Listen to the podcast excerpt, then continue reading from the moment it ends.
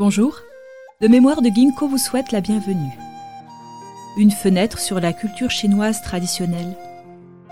Des histoires anciennes et leur profonde sagesse pour offrir une inspiration aux petits comme aux grands.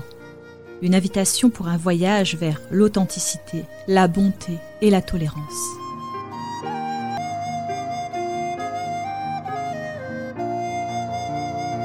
Tirer un buffle sans la corde. Lorsque j'étais enfant, j'ai lu une histoire dans laquelle il y avait un homme qui vendait des peintures anciennes. Une des peintures représentait un jeune gardien de troupeau essayant de tirer un buffle pour lui faire traverser un pont. Faisant face au buffle et inclinant son corps en arrière de façon à tirer le buffle, l'effort du jeune homme était décrit de manière très vivante.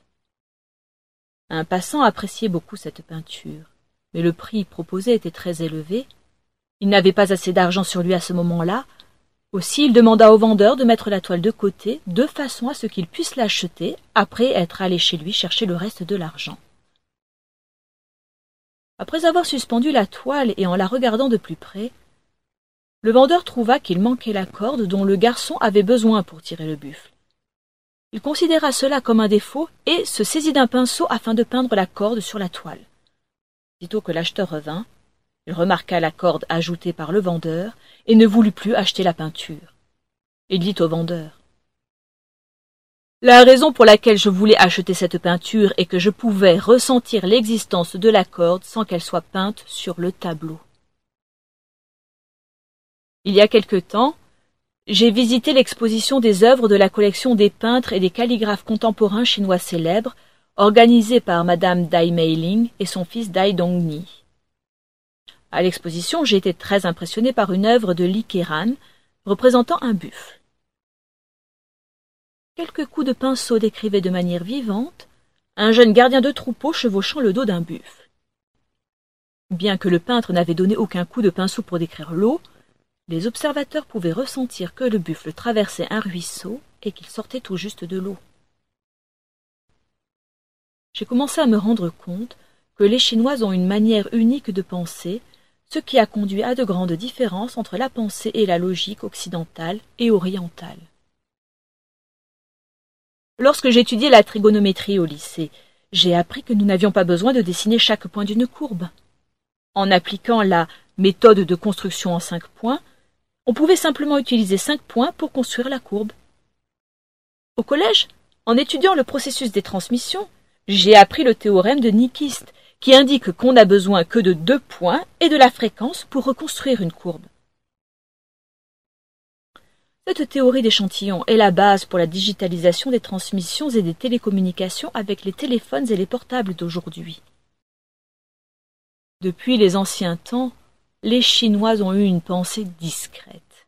La structure de la langue et de la pensée chinoise ne suit pas la forme logique occidentale. Au lieu de cela, on décrit simplement plusieurs points. Quant à comment connecter les points pour former la courbe, ça c'est l'affaire du lecteur. Comme dit un vieux proverbe chinois, on devrait dire ce qu'on est supposé dire et rien de plus. Aussi, en termes de théorie de l'information ou de jargon informatique, on peut dire que la structure de la langue et de la pensée chinoise appartient à la catégorie des codes compressés. En raison de cette caractéristique, Parmi les documents imprimés dans les cinq langues officielles par les États-Unis, la version chinoise est toujours la plus mince. Quiconque a étudié la science moderne devrait savoir que lorsqu'on décrit quelque chose, plus on le décrit de façon spécifique, plus sa portée devient étroite. Par exemple, pour décrire l'eau bouillante, en plus de l'eau, on doit ajouter un autre mot pour modifier son attribut. En conséquence, eau bouillante est plus spécifique que eau. Mais la portée qu'elle couvre est beaucoup plus étroite et exclut ainsi l'eau chaude et l'eau froide. Le classique de la voie et de la vertu, Dao de Jing, fondement de la religion taoïste, consiste en 81 chapitres dont chacun traite uniquement d'un sujet. Superficiellement, il semble qu'il n'y ait aucune connexion entre les points dans les chapitres et les sections. On attend donc du lecteur qu'il construise la continuité grâce à ses propres lumières. On peut dire la même chose des analectes de Confucius.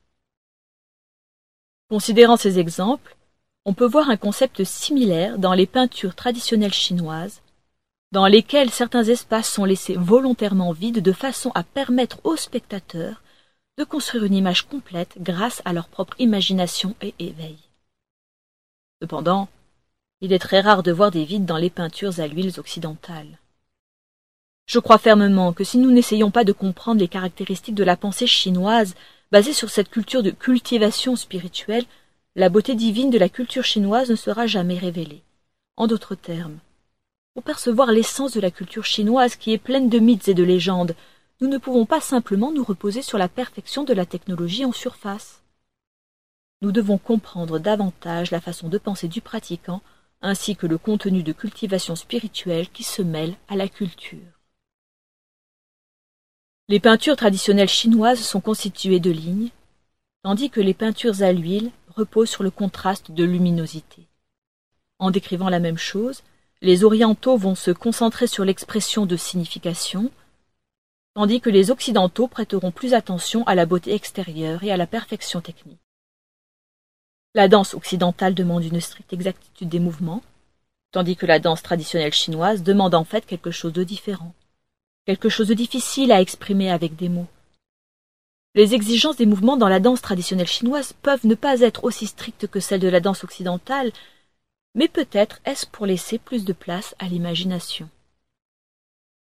D'un autre côté, l'état d'esprit du danseur est révélé à travers le tempérament sur son visage et les mouvements de son corps.